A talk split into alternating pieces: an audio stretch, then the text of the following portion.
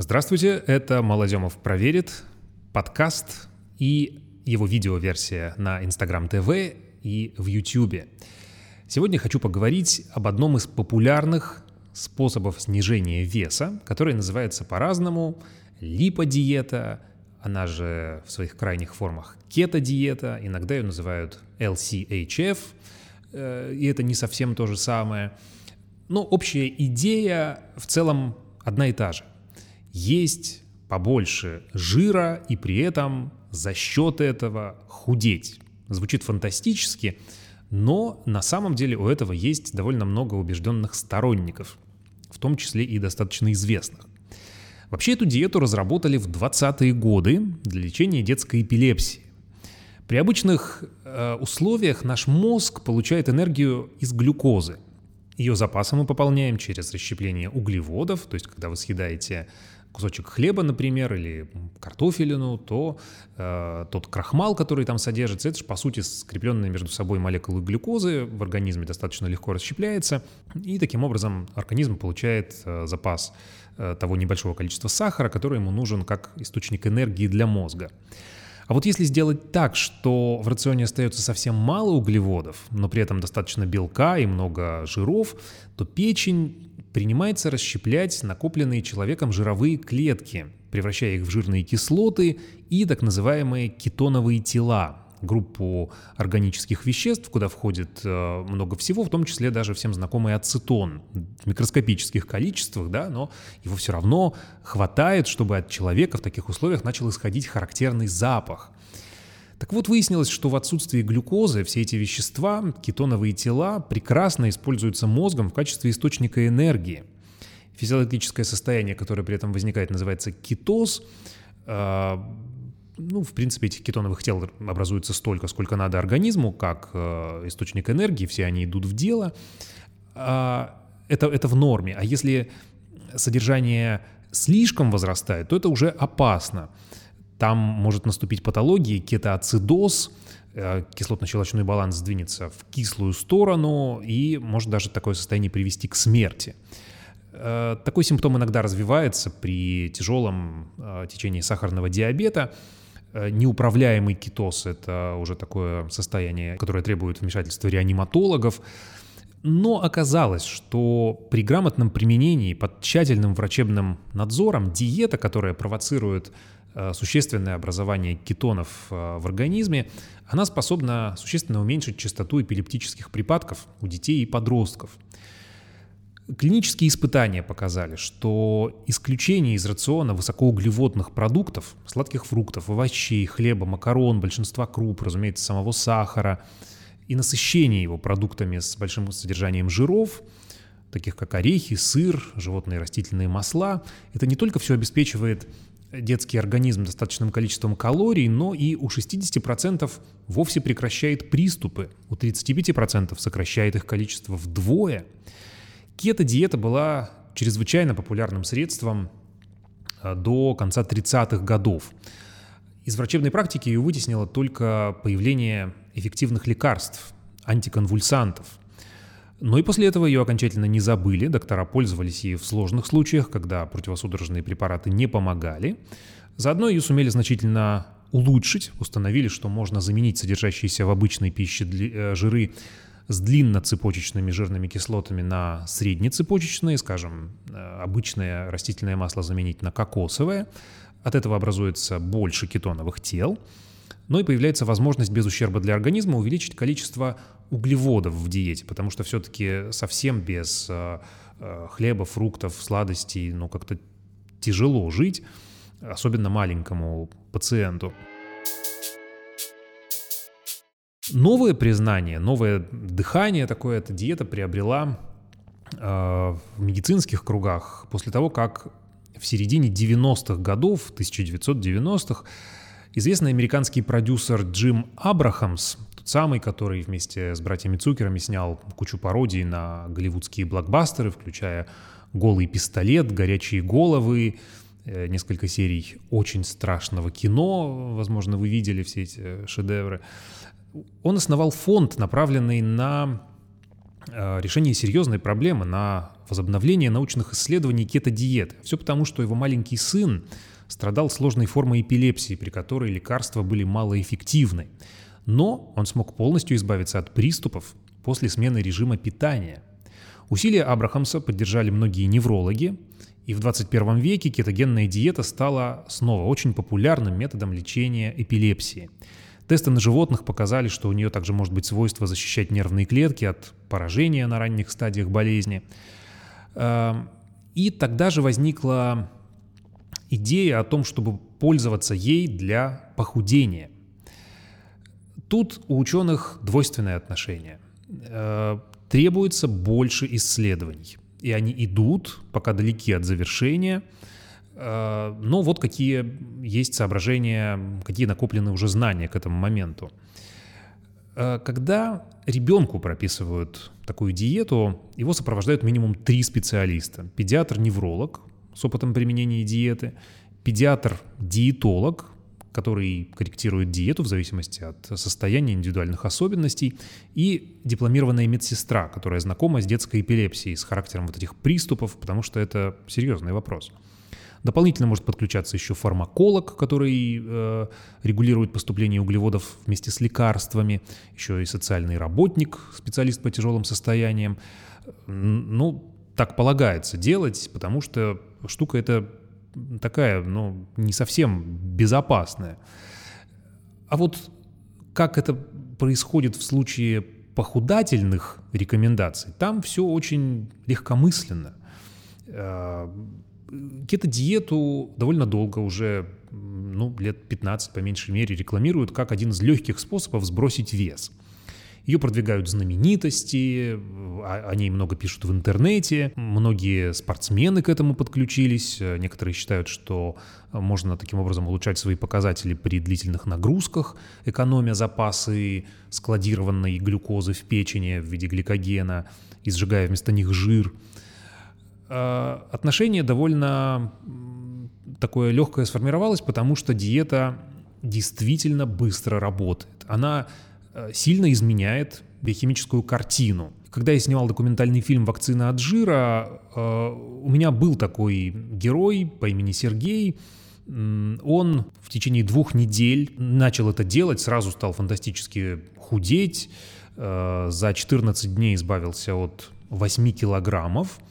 Но одновременно начали проступать какие-то непонятные симптомы, боль в районе печени, и медицинское обследование тогда выявило, что с печенкой у него там стало, стало все не совсем хорошо. Э, мы прекратили, конечно, это издевательство. Эм, я все это говорю к тому, что если уж вы решаетесь на такой радикальный способ, то надо постоянно наблюдать, что у вас происходит со здоровьем. В умелых руках кето-диета действительно способна принести немало пользы. Специалисты сейчас изучают ее влияние и на взрослых, не только на детей, наблюдают улучшения при многих болезнях, при тяжелых нейродегенеративных заболеваниях, не только при эпилепсии. Те страны, в которых она завоевала популярность, там все-таки применяется не ее такой жесткий вариант, который называется кето-диета, вот та самая, которая была для эпилепсии разработана, а облегченный, такой общегражданский. Она называется э, LCHF – Low Carb, High Fat – мало углеводов – много жиров. Ее придумали в Швеции. Там больше всего живет ее адептов. И, в частности, наш с вами соотечественник, продюсер э, кино, популярный достаточно человек Сэм Клебанов, э, который активно ее пропагандирует, много про это пишет, э, сам является э, ее клиентом, так сказать. Э, Здесь смягчено все по сравнению с кето-диетой. Углеводы должны составлять не более 40% от всего рациона, то есть э, ну, 40% разрешается. Но исключаются в значительной степени все продукты, в которых э, есть крахмал, который очень легко может переходить в сахар. Э, хлеб, мучное, макароны, рис, большинство каш, все из кукурузы, картофель. В каких-то вариациях в списке исключений присутствуют масла, богатые жирной кислотой омега-6, кукурузная, подсолнечная, соевая, арахисовая.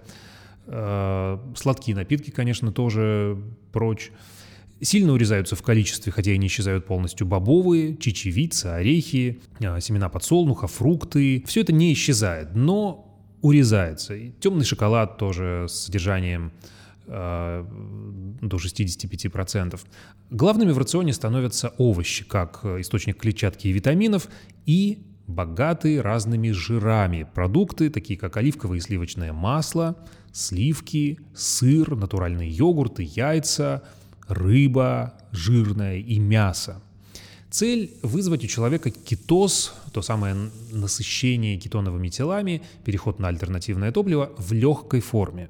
Э, в самых строгих вариантах LCHF э, количество углеводов падает ниже 20%, а количество жиров переваливает за 50%. Это уже для совсем экстремалов. Ученым, которые изучают такую диету, больше нравится, конечно, мягкий вариант, где основной источник энергии только чуть смещен в пользу белков и жиров, а углеводам остается порядка 25-30%. Э, ну, то есть эта диета не столько high fat, много жиров, сколько low carb, то есть снижение углеводов. В этом нет ничего криминального. Это э, базируется на статистике, которую э, первую порцию собрали еще в 2003 году, когда жиры, кстати, считались э, одной из основных причин сердечных заболеваний лишнего веса, и вот тогда прозвучало как нечто неожиданное, новое, такое удивительное исследование, опубликованное в Филадельфии, в США, где доктора наблюдали за Э, группа из 130 с лишним пациентов с сильным ожирением, индекс массы тела был более 43, и признаками либо метаболического синдрома, либо сахарного диабета второго типа. И вот их разделили на две группы и прописали им две разные диеты. Одна ограничивала количество жиров, урезала общее количество калорий, а вторая предполагала уменьшение углеводов – Подсчеты ограничения калорий при этом не требовались. И вот через полгода среднее похудение в группе, которая отказалась от жиров, составило менее 2 килограммов, 1,9. А те, кто исключил углеводы, потеряли в среднем 5,8, в три раза больше. По другим показателям низкоуглеводная диета тоже выглядела предпочтительнее. Э, там и триглицериды крови снизились существеннее, и уровень сахара тоже упал – в среднем на 26 миллиграммов на децилитр, у второй группы только на 5. Э, и инсулиновая чувствительность тоже улучшилась, и само количество инсулина. Все больше таких экспериментов проводилось, э, особенно в США, в Британии, что неудивительно, учитывая местные проблемы с лишним весом.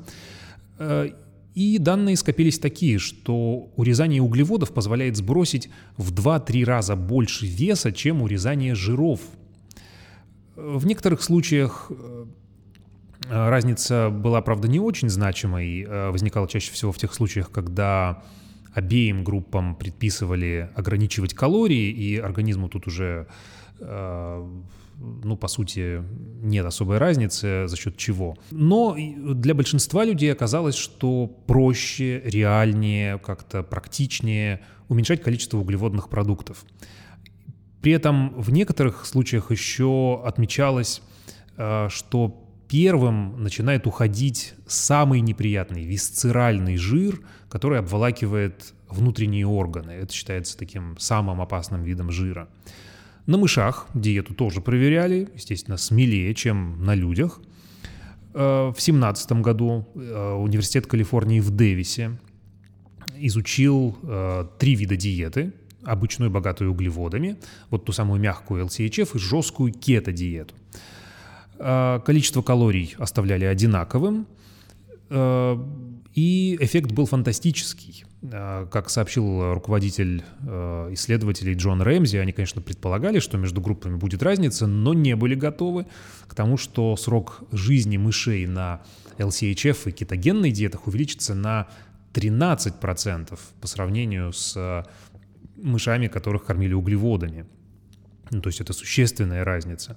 Вдобавок в старости мыши, которые жили без углеводов, ну, э, уменьшено было количество углеводов, они больше двигались, демонстрировали более крепкое здоровье, у них гораздо меньше возникали опухоли. В другом эксперименте в институте Бака по изучению старения, тоже в Калифорнии, тоже на мышах, увидели, что э, пожилые мыши которые, которым урезали углеводы, но не урезали жиры, они справлялись с задачами на сообразительность память так же хорошо, как в молодости, в отличие от собратьев на углеводах. Ученые по-прежнему э, продолжают исследования и в целом испытывают оптимизм. Э, вот, например, шведский государственный совет по оценке технологий в здравоохранении э, назвал LCHF самой перспективной диетой в своем исследовании диетическое лечение ожирения. В Швеции, кстати, это тоже проблема. Там 51% взрослого населения имеет э, лишний вес. Они все больше смотрят в сторону э, LCHF, э, естественно, рекомендуя применять ее под врачебным наблюдением. Э, сейчас, э, во время э, пандемии коронавируса, Швеция тоже выделилась тем, что применила бескарантинную систему лечения. В чем-то она оказалась хуже, в чем-то лучше. Сейчас собирается статистика. То же самое вот с этой не совсем типичной диетой, где рекомендуется есть жиры и не есть углеводы.